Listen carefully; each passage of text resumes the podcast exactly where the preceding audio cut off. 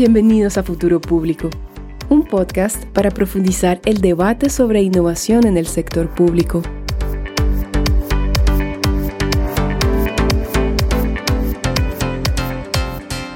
Hola, hola, bienvenidos a Futuro Público. Yo soy Alberto Burst. Y yo soy José Díaz. ¿Cómo están? Y bienvenidos a un nuevo episodio del podcast. ¿De qué vamos a hablar hoy día, José? Cuéntanos. Hoy vamos a hablar sobre cómo innovar en la supervisión de las contrataciones públicas con un enfoque ciudadano. Esto tomando la experiencia del organismo supervisor de compras del Estado peruano, eh, entidad liderada por Sofía Prudencio. No se olviden de que el podcast lo encuentran en Spotify, YouTube y está colgado en la mayoría de plataformas digitales. También nos pueden encontrar en LinkedIn eh, como Futuro Público y en Twitter a mí como J. Díaz Mendoza. A mí me ubican como arroba Alberto Urs, todo junto. Y bueno, empezamos pues. Buenos días Sofía, ¿cómo estás? Gracias por estar con nosotros. Buenos días José, buenos días Alberto, muchas gracias por la invitación.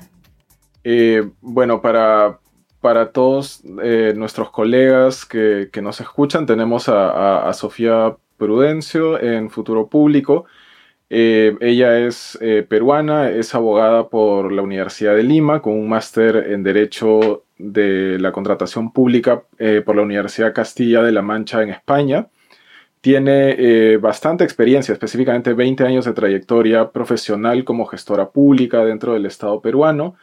Y desde abril del 2018, es decir, hace unos tres años y medio, a la actualidad es presidenta ejecutiva del organismo supervisor de las contrataciones del Estado, eh, OCE, que es una agencia altamente técnica dentro del Estado peruano. Eh, nuevamente bienvenida, Sofía. Y bueno, básicamente empezar eh, haciéndote, haciéndote una, una, pregunta que probablemente nos remonte un poco en el, en, el tiempo, ¿no? En, en todos estos, estos años de experiencia en el Estado, ¿cómo ¿Cómo has visto un poco el, cambio en cuanto a, este, a esta mentalidad, a este mindset, a integrar e implementar innovación en, en, instituciones públicas y sobre todo en estas instituciones altamente técnicas como la OCE? ¿Cuál, cuál fue la clave, por ejemplo, para, para ello? Eh, bueno, muchas gracias por la pregunta. Ciertamente creo que eh, para poder responderla hay que recordar que eh, el Estado está, las organizaciones públicas, el servicio público, su objetivo principal no es poder atender las necesidades ciudadanas. Entonces, ese es el punto de partida, me parece, y creo que es ese el concepto que ha ido fortaleciéndose en los últimos tiempos, de la mano con un mejor posicionamiento del rol ciudadano, con una mayor presencia del ciudadano en lo que respecta a la gestión pública, como veedor, como fiscalizador, como proponente de mejoras. Hay mucha mayor participación de la ciudadanía en los distintos niveles, y eso creo ha generado positivamente un cambio en cómo el, el, servidor público ve a su usuario. ¿no? Entonces, si bien es cierto, el servicio público se debe al ciudadano, esta idea eh, en el pasado no ha estado tan clara y ha pasado muchas veces que se confunde, ¿no? Y se piensa que el servidor público trabaja para sí mismo, cuando el, el, el, sentido no es ese, sino al contrario, ¿no? Su trabajo gira en torno a hacer que el ciudadano pueda alcanzar sus potencialidades en todos los niveles. Y de ahí que todos debamos trabajar articuladamente para que esto suceda. Entonces creo que este cambio de alguna manera se viene dado por una mayor presencia del ciudadano y el reconocimiento de su importancia en la cadena de servicios que se le brinda. Entonces, positivamente hemos ido acercándonos más hacia su realidad para poder identificar cuáles son estos dolores que el ciudadano tiene de distintas naturalezas, como vecino, como proveedor, eh, como entidad compradora en el caso de los usuarios principales dentro del OCE, pero también pues como pequeña microempresa que tiene que entrar al mercado, como paciente que debe recurrir a los servicios de salud, como persona que necesita acceder a servicios de telecomunicaciones, etcétera. ¿no? Entonces, desde los distintos niveles, y siendo que todas las entidades públicas nos debemos al usuario, al fin y al cabo, eh, hemos ido repensando nuestros procesos para brindar servicios, incorporando esta mirada como el pilar. Este es el pilar. A partir de ahí, si el ciudadano es importante, tenemos que conocer qué le aqueja. ¿no? Y no es la mirada del abogado o del economista o del ingeniero, no es la mirada del paciente, del vecino, del proveedor, del comprador, la que tenemos que tener en cuenta. Y a partir de allí ya comienza a fluir las distintas nuevas formas de hacer las cosas, que es algo que, en mi opinión, también define a la innovación. Eh, sobre la base de, eso que acabas de contar sobre este especie, un poco como va cambiando el paradigma, me gustaría preguntarte sobre algo específico de OCE, que es este, que es un proyecto que, como te comentaba, siempre me llamó la atención, que es el tema este del, este proyecto que hicieron para crear este buscador online de proveedores, este, hace unos años. Eh, entonces, ya para los que no conocen, bueno, la OCE es la entidad encargada de administrar el Registro Nacional de Proveedores en el Estado peruano. Y eh, eh, dentro, o más o menos tú continuaste esto porque creo que venía una gestión anterior. Crearon un buscador online de proveedores con información histórica de cada proveedor, si no mal no me equivoco. Y para este proyecto ustedes usaron metodologías bastante innovadoras como para la época, bueno, hasta ahora, ¿no? Como Design Thinking, Scrum. Eh, y teniendo sobre todo bastante en cuenta las necesidades y experiencia de, los usuarios con el servicio. Eh, esto, esto, pues claro, significa que en, en realidad pues formaron un equipo multidisciplinario que bueno, salió a preguntarle a sus usuarios, a tratar de entender estas áreas de dolor y a la vez generar como prototipos o versiones tempranas de, de, un, de, un, producto, testearlo con los usuarios, este, recibir feedback. De repente nos puedes contar un poco ¿Cómo fue la experiencia para ti y tu equipo de, en, OCE al, al, tener un proyecto de esa naturaleza? Bacán, sí, claro que sí. Eh, comenzaría mencionando de repente un poquito que a nuestra organización, al OCE, le corresponde promover contrataciones públicas eficientes, íntegras y en un marco eh, de competencia. ¿No? Entonces, ese es como nuestro gran núcleo. Y de la mano de este gran núcleo tenemos tareas tales como administrar la plataforma electrónica de contrataciones del Estado, que se llama SEACE, y también administrar, entre otros eh, registros, el Registro Nacional de Proveedores.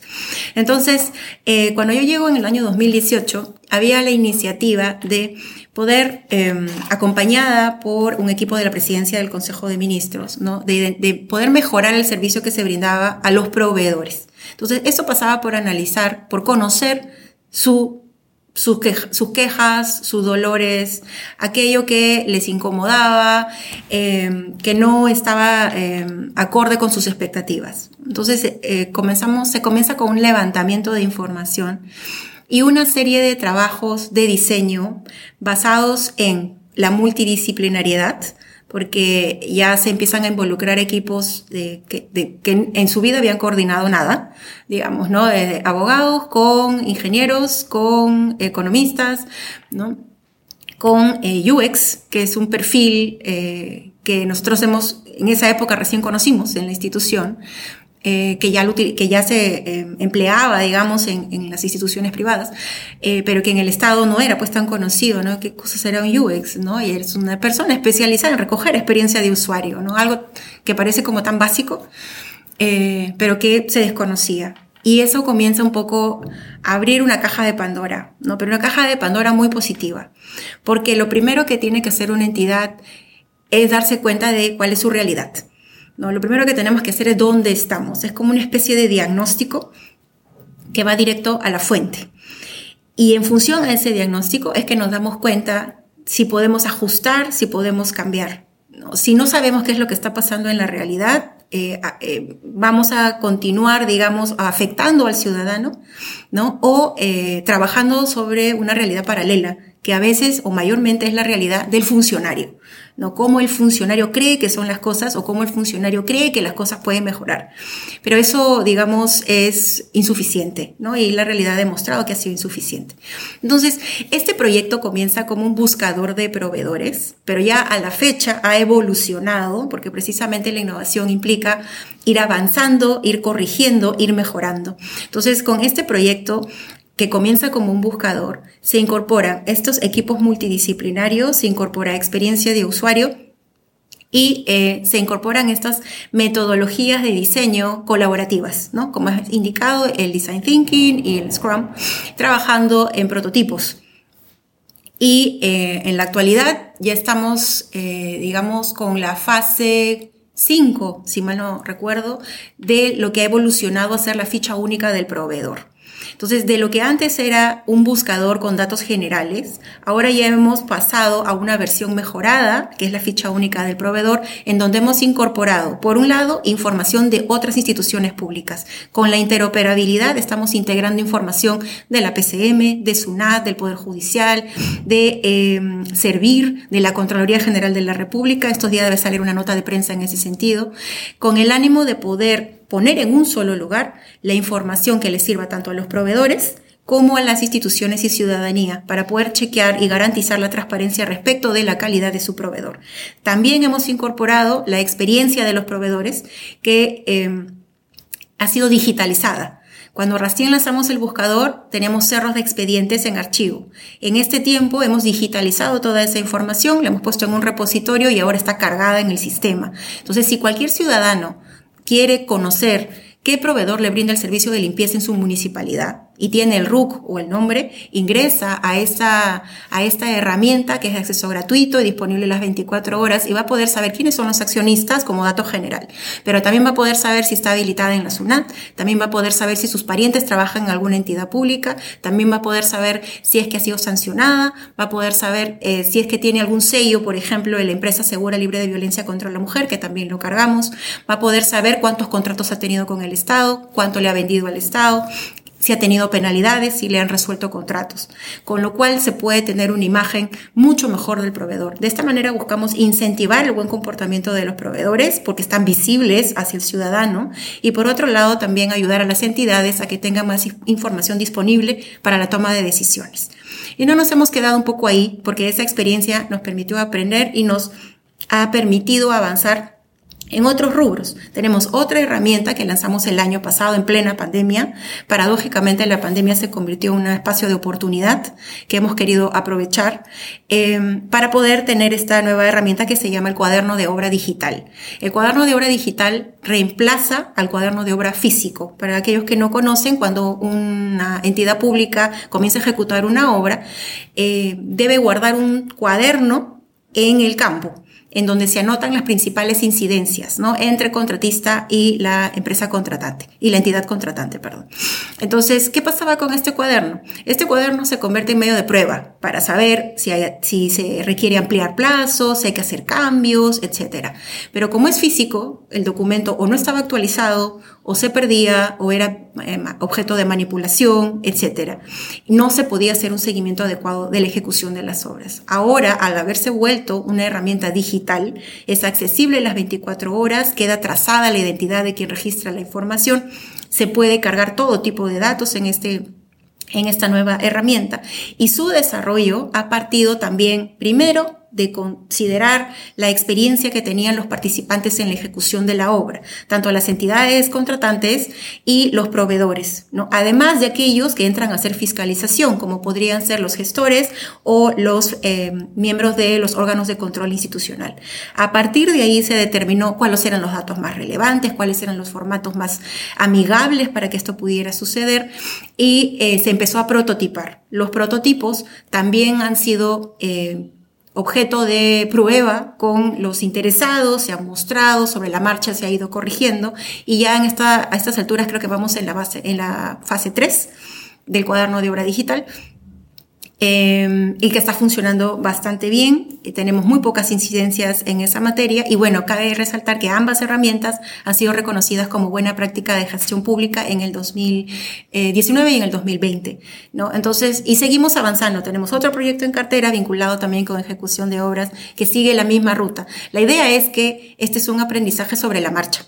¿no? O sea, finalmente uno aprende a innovar innovando, porque eh, no, o sea, el, el concepto teórico es sumamente importante, saber que existen herramientas, saber que hay espacios a donde uno puede recurrir para saber qué es lo que los demás están haciendo, es muy importante. Pero eh, no vas a aprender si no lo pones en práctica y te vas a equivocar, pero esa es un poco la idea de todo este proceso y por eso creo que hay que normalizar el tema de prototipar y salir por fases, de modo tal que vayamos mejorando el producto sobre la marcha. Si esperamos a tener el producto perfecto, el ciudadano, digamos, nos va a perder totalmente la confianza porque no ve nada. ¿no? Entonces hay que ir ofreciendo poco a poco mejoras y que y se vaya recuperando también la confianza del ciudadano en que el servicio público está, existe para, que, para su beneficio.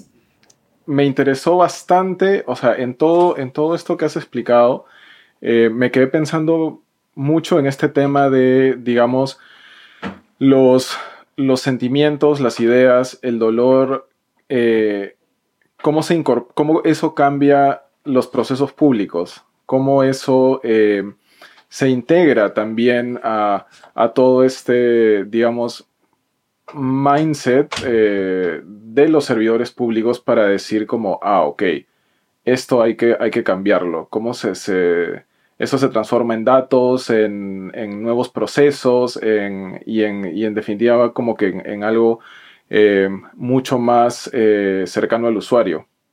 Sí, em, es, es definitivamente, como mencioné al inicio, creo yo, el pilar también de cualquier reforma, ¿no? Reconocer a quién nos debemos.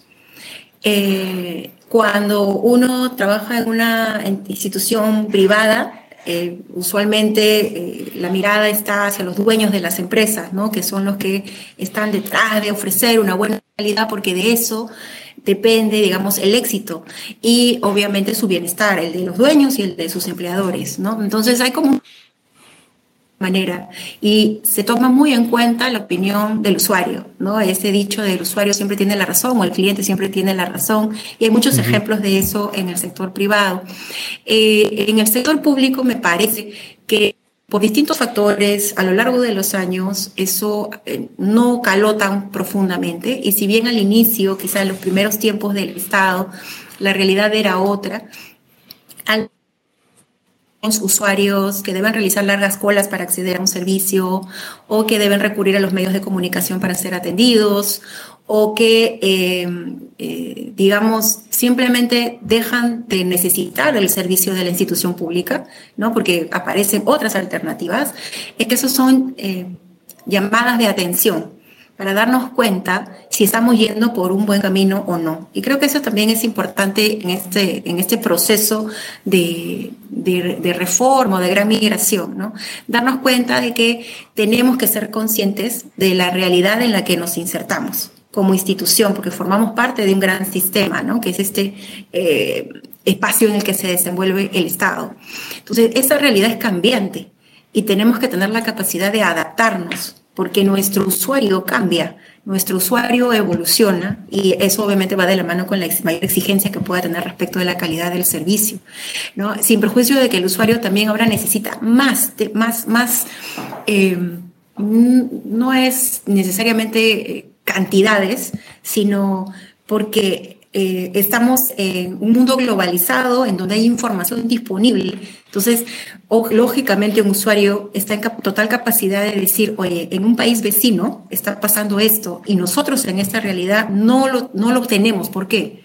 ¿Cuál es la diferencia? ¿Qué falta? ¿Por qué allá sí se puede hacer y aquí no? Entonces, eh, y el, el, problema es exactamente el mismo, ¿no?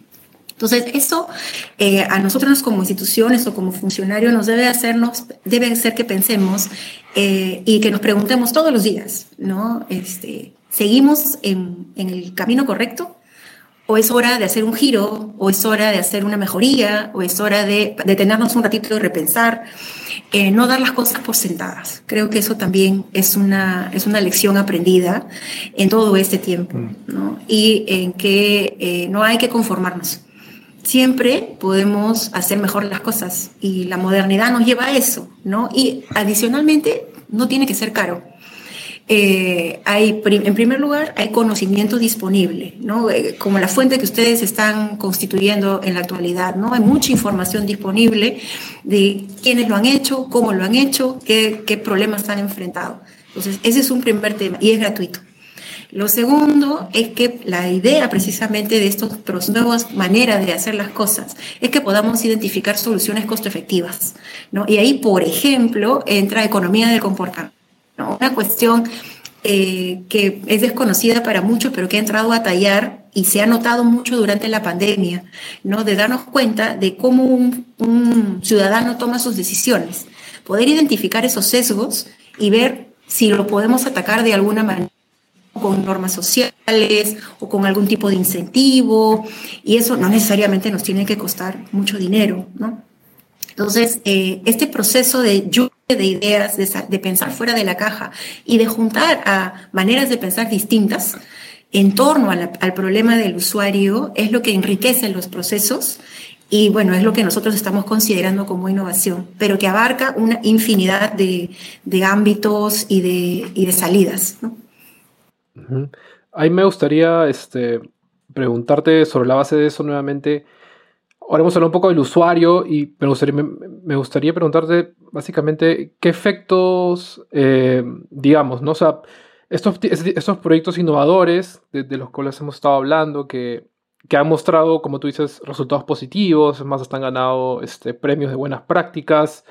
¿Tú crees que ese tipo de iniciativas pueden tener como un efecto catalizador y penetrar la, inercia burocrática que uno suele encontrar en el sector público? Por ejemplo, que, es, que, que normalmente siempre es, este, digamos, como cliché de que el servidor público pues no quiere cambiar o ese tipo de cosas o, que, no quiere salir de su zona de confort. Este, no sé si, si, ese tipo de iniciativas pueden ayudar a, según como tú lo has visto, no sé, a aperturar o incentivar más eh, entrar a trabajar de una nueva manera o un funcionario público, no sé, 2.0, 3.0, no sé cómo lo es. Bueno, definitivamente el éxito de cualquier reforma depende de las personas, ¿no? porque las instituciones están formadas por personas y el principal recurso que lo se tiene son sus trabajadores, son los colaboradores.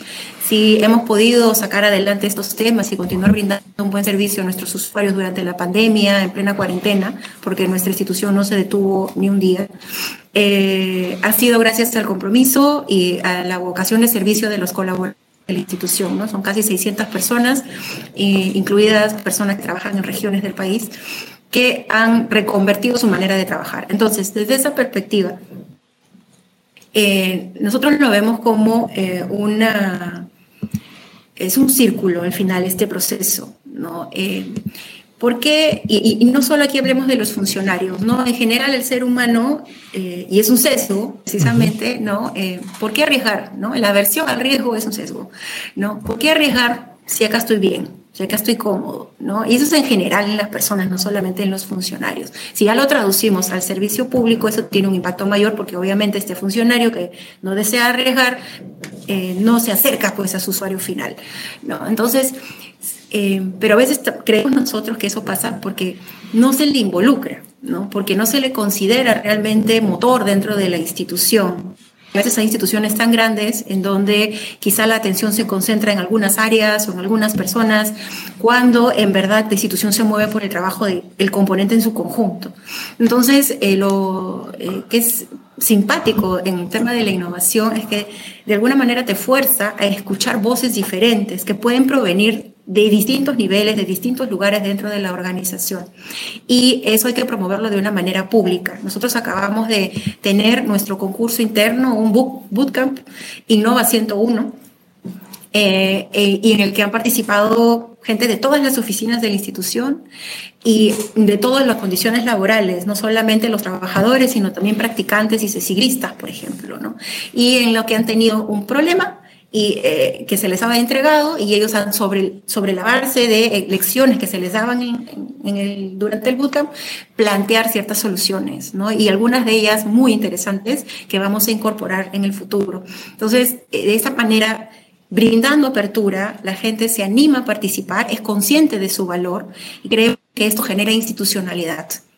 No puede ser flor de un día, una golondrina no hace verano, ¿no? Eh, por eso es un trabajo permanente que nosotros esperamos poder continuar, digamos, eh, como institución, ¿no? Que se continúe eh, hacia adelante y se traduzca en lecciones aprendidas y se convierta en el ADN de los procesos, en que siempre que uno vaya a trabajar alguna problemática, tengamos esta ruta ¿no? Nos olvidemos de la ruta de gabinete, que ha sido utilizada por muchos años. ¿no? Hay un problema, y espérate, voy a redactar la norma.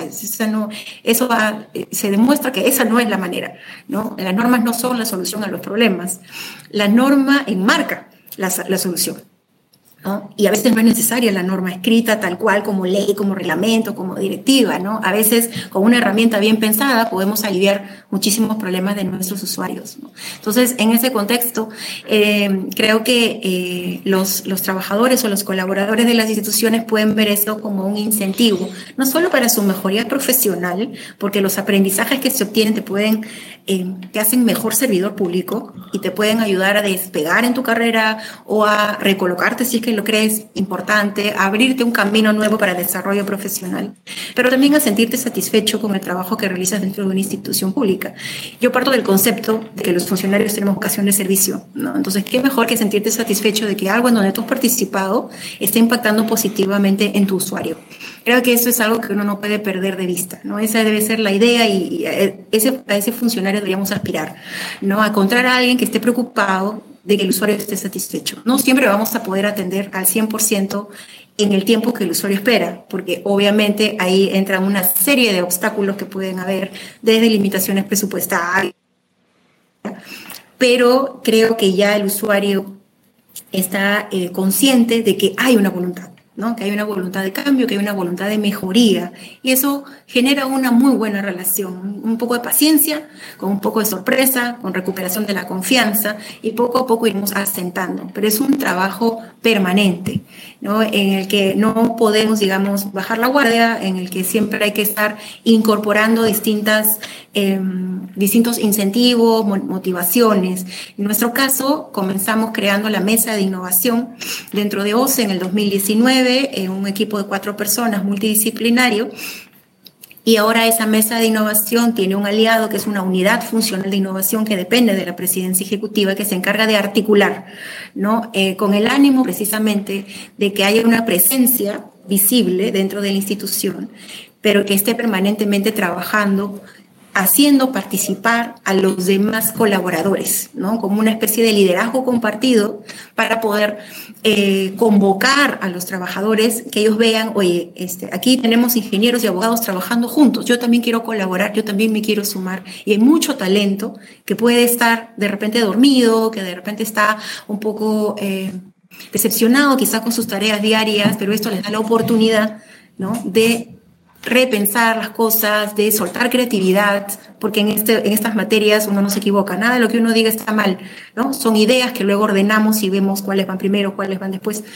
Eh, y eso creo que también es sumamente positivo. Entonces, pero ojo, es cambio cultural definitivamente, ¿no? Entonces, he ahí la importancia de eh, mantener un sistema articulado dentro de todo el Estado, de alimentarnos mutuamente de las experiencias, porque nosotros no somos los únicos, hay otras instituciones que han comenzado antes que nosotros, inclusive, eh, con distintos tipos de iniciativas, algunas van por los hackatones, otras van por datos abiertos, otras van por eh, economía del comportamiento, nosotros también hemos comenzado apoyados por el BID en esa materia.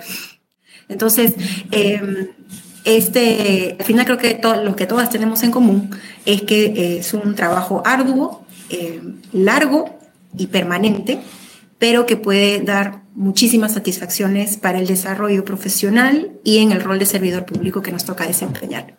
Eh, hay algo que me parece súper interesante, es que, o sea, son dos cosas, ¿no? Uno es, es el tema de cuando uno habla de innovación, o al menos cuando, cuando lee también, ¿no? En la teoría y todo lo demás, este, em, no se habla tanto de confianza, o sea, no, nunca se, se habla de recursos, se habla de, de este, claro, el servidor público, el usuario, pero, pero, claro, el tema de confianza, de generar esa confianza eh, hacia el usuario, pero también dentro del propio servidor público, este, por todo lo que has dicho a mí me queda clarísimo de que ese es un elemento vital y lo segundo, este, eh, que eso ya es más a modo de pregunta, es, eh, eh, o sea, a mi parecer al menos esa confianza te lleva a, a, como generar estas ventanas de oportunidad, ir abriéndolas como que una a otra.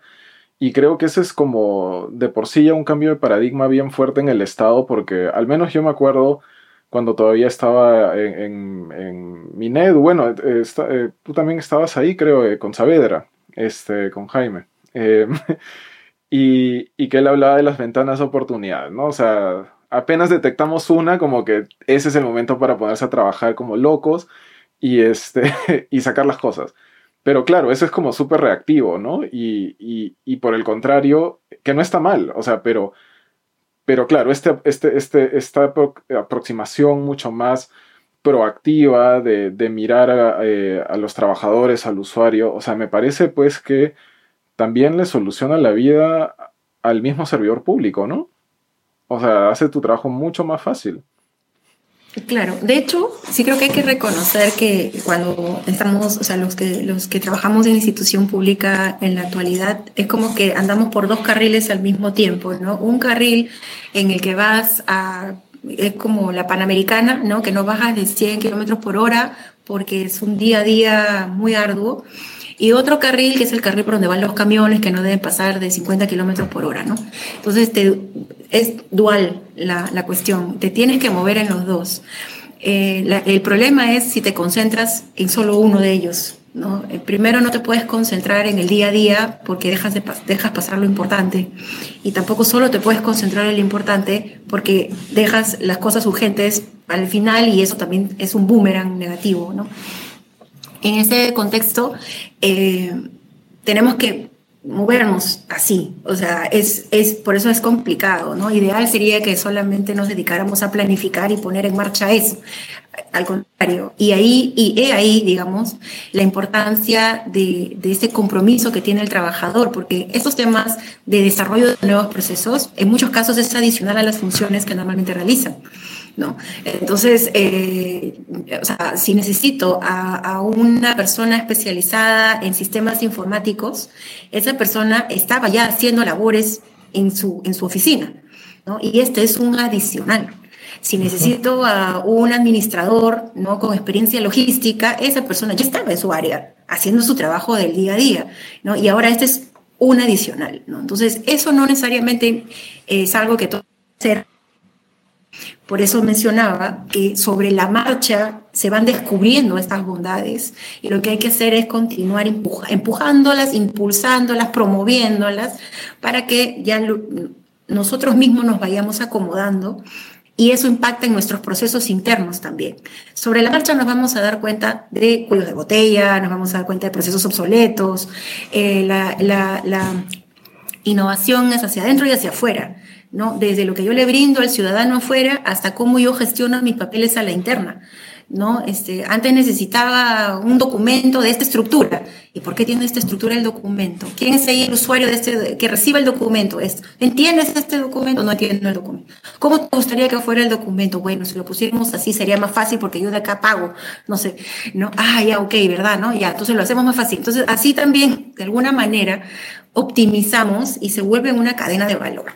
¿No? O sea, este es como un, lo insisto, es un proceso que es una rueda que gira, gira, gira, gira y no para de girar y que sobre la marcha se va puliendo. Comienza toda un poco este, rugosa, con, con muchas cositas encima que hacen que el camino no sea el más cómodo, pero poco a poco sobre la marcha se va puliendo, se va puliendo y la carreta va fluyendo de una mejor manera, ¿no? Entonces, eh, eh, sí tenemos que mantener, digamos, una mirada abierta de que eh, nos puede tomar un poco más o menos de tiempo y puede, definitivamente va a ser doloroso. O este no es fácil, pero hay que comenzar en algún momento.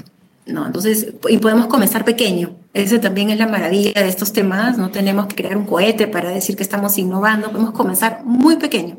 Podemos comenzar con un cambio en un formulario, podríamos comenzar con, con, una, con un, pequeño este, gráfico que muestre ciertas cosas de nuestros usuarios. Podemos hacer una encuesta, etcétera. O sea, hay, hay mil maneras, mil herramientas que tenemos a disposición que nos pueden ayudar. Esto hace, por un lado, que el usuario vea que hay una voluntad de acuse dentro de la institución pública, hay una voluntad de reconocerlo a él como usuario importante, ¿no? centro del trabajo, y a la vez también hay un reconocimiento de la importancia del talento dentro de la institución que a alguno le hace bien, ¿no? no a ninguno le gusta que lo consideren un burócrata en el sentido negativo de la palabra, ¿no? O, ah, trabajas en esto, entonces seguramente pones sellos todos los días, ¿no? Entonces es una visión antigua, definitivamente no, no es el tipo de funcionarios que nosotros somos en la actualidad, pero eh, hay que, eh, no hay que serlo, sino parecerlo, ¿no? Entonces hay que demostrarlo, hay que poner ese producto disponible y que el usuario lo conozca, lo use, lo critique y plantee sus mejorías. Nosotros estar encima de eso y saber, ah, funcionó, genial. ¿Puede funcionar mejor? Sí. ¿Funcionó? No, entonces hay que cambiarlo. Porque es otra cosa que pasa, uno lanza cosas y luego se olvida que las lanzó y asume que funcionan. Y al final invierte recursos, personas, y nadie le hace seguimiento al resultado. Y eso tampoco puede suceder, ¿no?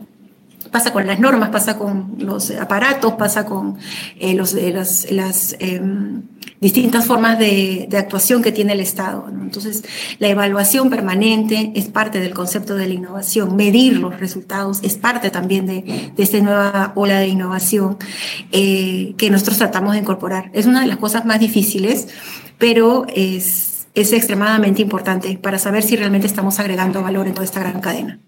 Ahí, Sofía, me gustaría preguntarte ya un poco entrando más a, la, a lo que es el rol o la función en general del OCE en el Estado peruano y sobre todo con el tema de la compra pública que mencionaste hace un rato. Te quería preguntar, o sea, tomando un poco en cuenta esas experiencias de estas metodologías que hemos estado hablando, que, que en, general pues proponen una manera distinta de trabajar, como que más ágiles, mayor, con mayor flexibilidad. Eh, hacia, hacia los cambios que, que, suelen, suelen darse en el entorno, ¿no? Te quería preguntar, ¿han habido avances hacia esta dirección en el ámbito de los procesos de compra pública en el, en el Perú? No sé, o sea, como moviéndonos de, de los modelos clásicos un poco hacia estos modelos más ágiles de, este, de, compras, como que ahora están, que suelen ser bastante eh, promovidos ahora por, por el BIT o la OSD, por ejemplo, ¿no? Eh, sobre todo en temas tecnológicos, ¿no? Que el tema es, es que el tema de poder reaccionar rápido es súper importante, ¿no? No sé eh, si nos puedes de repente dar unos alcances. Bueno, definitivamente eh, cuando ya uno comienza a, incorporar la innovación dentro de los procesos, eh, la forma de mirar los mecanismos de contratación, por ejemplo, cambia. ¿no? Entonces, si uno se pone en el lugar del proveedor y uno se pone en el lugar de comprador y empieza a preguntar, qué es lo que le fastidia al proveedor, qué es lo que le fastidia al comprador, qué es lo que espera el proveedor, qué es lo que espera el comprador, nos vamos a dar cuenta de que hay que hacer muchos ajustes. ¿No? Eh, vamos a obtener por un lado que el comprador necesita eh, celeridad, necesita flexibilidad en cierta medida, necesita confiar. Y por el lado del proveedor también necesita confiar, necesita reducir la transacción, ¿no? Y necesita eh, una cierta em, predictibilidad.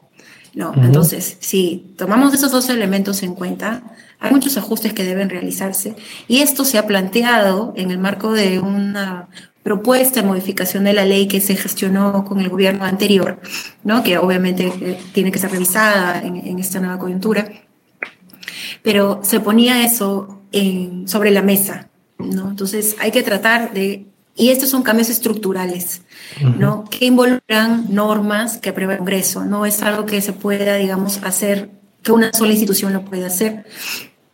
Pero sí hubo ese trabajo de levantamiento de información para poder traducirlo en un marco normativo general que luego permita tanto, eh, digamos, eh, acercamientos a la realidad.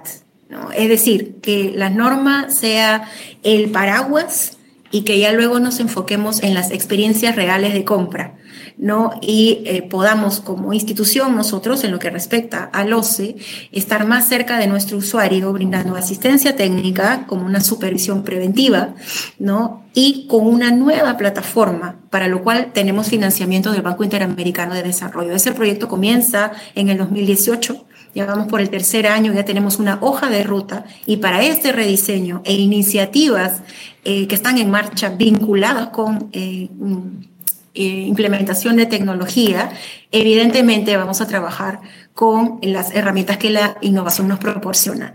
¿no? Entonces hay toda esta cuestión de focus group, toda esta cuestión de encuestas, todo este trabajo multidisciplinario para poder identificar, bueno, si vamos a hacer este rediseño, cuáles son nuestros pilares y en torno a las necesidades del usuario organizar estos pilares. ¿no? El tema del desarrollo modular, el tema de datos abiertos es imprescindible, trazabilidad, interoperabilidad, que nos permita eh, identificar eh, patrones de conducta y que nos permita también levantar banderas rojas, por ejemplo. ¿no? ¿Para qué? Para que sea más simple para el comprador comprar y para que sea más transparente para el proveedor vender. ¿no? Y si podemos eh, desarrollar esta plataforma atendiendo a estas necesidades, podemos pensar que vamos a tener mayor competencia, ¿no? y mayor satisfacción del lado de las instituciones. La información va a estar disponible, con lo cual debería ser un círculo virtuoso. El mal proveedor corregir su conducta, porque si no, no le van a comprar, ¿no? y el, buen comprador eh, ser mejor comprador todavía, para que los proveedores quieran venderle a él y no a los malos compradores, ¿no? porque de todo hay, digamos. Entonces, estamos encaminados hacia eso, solamente que aquí hay que hacer, no lo vamos a solucionar con un bootcamp, ¿no? Eh, porque hay, digamos, muchos actores involucrados y hay marcos normativos muy fuertes que hay que ajustar, pero hay un camino que se visibiliza, ¿no? Y para esto hay que recordar que también hace un par de años se creó el Sistema Nacional de Abastecimiento, lo cual fortalece la posición del tema del abastecimiento eh, como herramienta vital para la satisfacción de las necesidades ciudadanas. Eso también es sumamente importante. Eh, y refuerza, ¿no? respalda este ánimo que tenemos los integrantes del sistema de mejorar nuestros procesos. Entonces, vamos en ese camino, ¿no? solamente que sí, ese, ese, sí tiene un plazo un poco más largo para, sí. para su implementación.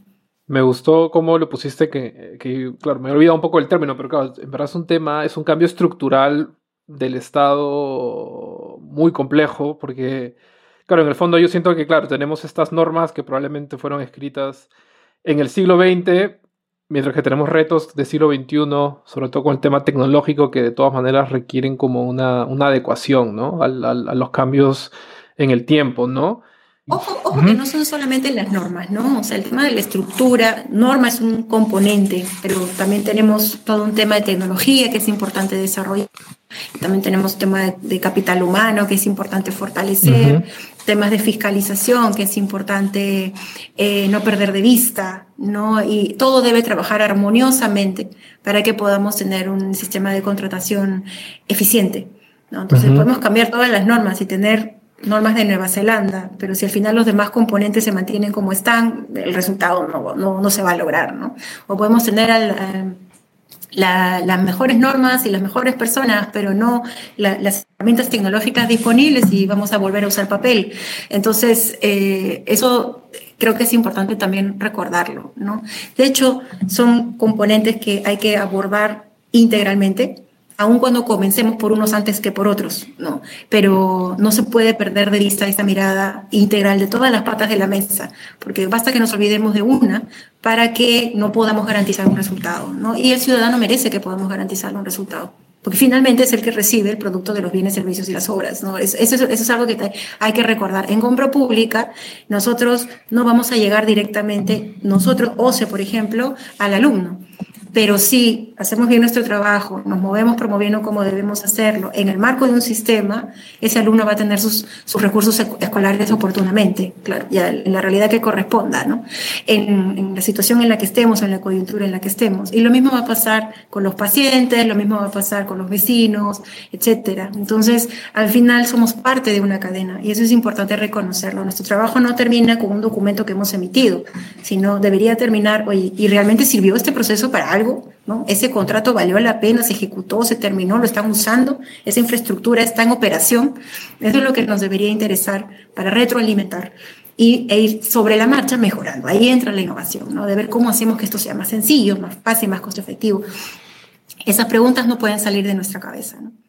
Solo, solo ahí yo quería hacer una mini pregunta este, que, que es, eh, bueno, se, se, le hago a todo el mundo básicamente, es este, respecto a, eh, bueno, el, corte de la pandemia, ¿no? Eh, cuando, cuando hablamos un poquito de estos, de estos claro, planes y, y, las iniciativas y demás, eh, al menos desde mi perspectiva, estamos hablando de un contexto prepandémico, ¿no? Ahora con, con, estas nuevas necesidades, si podrías como redondear unas dos, tres ideas así de o sea, el tema de, datos abiertos, el tema de la tecnología, el tema de mirar al usuario, eh, con esta mirada como, digamos, mucho más de futuro, bastante cercano, ¿no? Bueno, yo pienso que definitivamente eh, el, punto siempre va a ser, nuestro norte siempre debe ser el ciudadano, con pandemia, sin pandemia, con crisis, sin crisis, con em, altas y bajas, ¿no? Y eh, eh, nosotros como instituciones o como funcionarios debemos estar totalmente dispuestos a adaptarnos a esa realidad. O sea, el ciudadano no se va a adaptar a nosotros, debería ser al revés. Entonces, si la necesidad del usuario cambia, nosotros debemos estar atentos a esta situación y ver si es que hay algo que a nosotros nos toca que hagamos en esa materia. No, puede que no.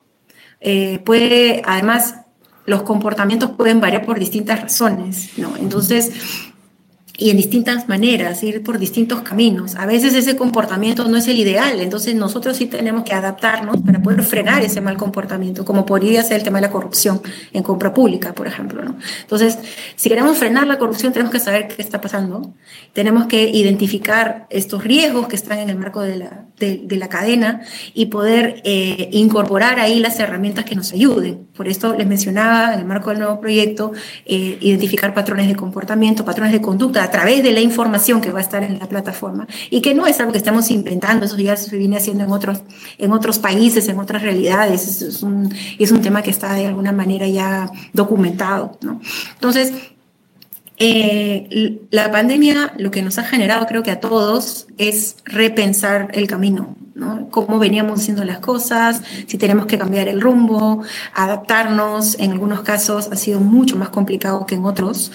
Eh, nosotros como, como, funcionarios públicos eh, no hemos tenido que, digamos, lidiar con el problema de la pérdida del trabajo, porque se sabe, pues, ¿no? En el marco de toda esta pandemia, los funcionarios sí mantuvimos nuestros contratos, pero nosotros también éramos muy conscientes de que éramos privilegiados en esta etapa tan difícil.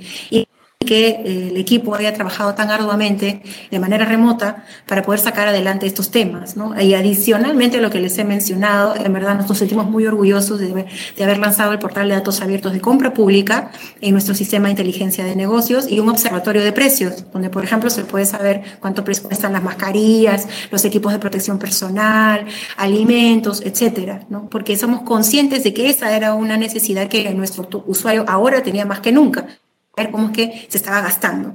¿no? Entonces, este tipo de cuestiones a nosotros nos, nos mueve, nos motiva, ¿no? Em, y pasará la pandemia y volveremos, entre comillas, a la normalidad en términos de eh, una vida sin, sin limitaciones en, en, cuanto a espacio, en cuanto a movimiento, en cuanto a tránsito, digamos, pero eso no debe quitar que siempre tenemos que seguir mirando al suelo. Y nuestros planes de repente eran unos y habrá que reconvertirlos. Al, que menos le eh, el tema de tener una mesa aparte digital. Un, sueño largamente eh, esperado era digitalizar este tipo de procesos. La pandemia lo ha hecho posible porque era una necesidad básica. No vamos a volver al trámite documentario común de antes, ¿no? si ahora es digital, ¿no? no tendría sentido retroceder. Es más eficiente, es más, reduce costos de transacción ¿no? y en términos de oportunidad es mejor. ¿No? Eh, pero nos pasó que nosotros, por ejemplo, brindamos servicios de capacitación. Nuestros servicios de capacitación eran básicamente presenciales antes de la pandemia.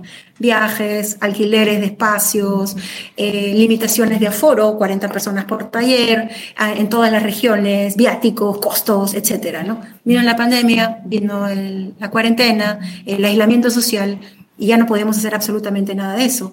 Hemos tenido que digitalizar y virtualizar todos nuestros productos. Eh, vinculados con el tema de difusión y capacitación. Entonces, actualmente, desde el 2020, nuestro, nuestro programa de capacitación son 100% virtuales. Tenemos MOOCs, tenemos webinars, tenemos seminarios virtuales. ¿no? Eh, y podemos llegar ahora a más personas inclusive que antes. ¿no? Los que no podían viajar, obviamente por limitaciones presupuestales o de tiempo, ahora tienen esta posibilidad, lo cual ha significado algo muy positivo para nosotros. Pero nos hubiéramos podido quedar con que, uy, no puedo capacitar porque ya no puedo viajar. O sea, esa, esa era una decisión y esa era una posición que también se pudo haber adoptado, ¿no? Nosotros no lo pensamos desde esa perspectiva porque consideramos, no, el usuario no va a parar su aprendizaje y el usuario necesita estar siempre actualizado, entonces nosotros no podemos dejar de brindar ese servicio. ¿Qué está haciendo el usuario? Es su casa Allá, entonces, si está en su casa, tenemos que llegar virtualmente. Ahí descubrimos el Zoom, ahí descubrimos el Meet, ¿no? Esos fueron nuestros primeros contactos con ese tipo de plataformas que ya luego adaptamos al trabajo interno, hasta para hacer audiencias, que es lo que eh, es una, de las funciones del Tribunal de Contrataciones. Audiencias virtuales, que antes eran físicas, ahora se hacen a través de la pantalla con los vocales y los participantes. No, no se detiene nada, nos hemos tenido que adaptar y eso siempre va a ser nosotros, o pienso que debería ser la regla, el Estado funcionario va a adaptarse a, al ciudadano, a su necesidad, a su, eh, a su expectativa. ¿no? Eso es sumamente importante. Gracias, Sofía, por compartir eh, tu tiempo y tus experiencias con nosotros. Solamente eh, invitarte si es que quieres hacer alguna reflexión final eh, o quieres como, como, darnos algunas ideas de las que quieres que, que se lleven nuestros oyentes. Simplemente deseo agradecer esta oportunidad que, que, me han brindado para poder conversar un poquito sobre los esfuerzos que nuestra institución ha estado haciendo para poder incorporar la innovación en sus procesos.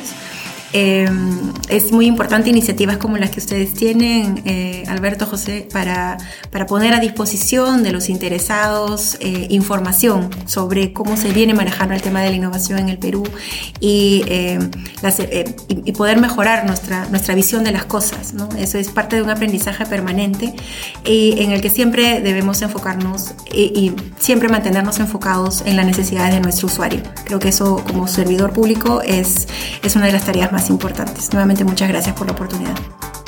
Gracias Sofía. No se olviden de que el podcast lo encuentran en Spotify, YouTube y está colgado en la mayoría de plataformas digitales. Y nuevamente nos pueden encontrar también en LinkedIn como Futuro Público y en Twitter como arroba Mendoza. Me ubican como arroba Alberto Burs, todo junto.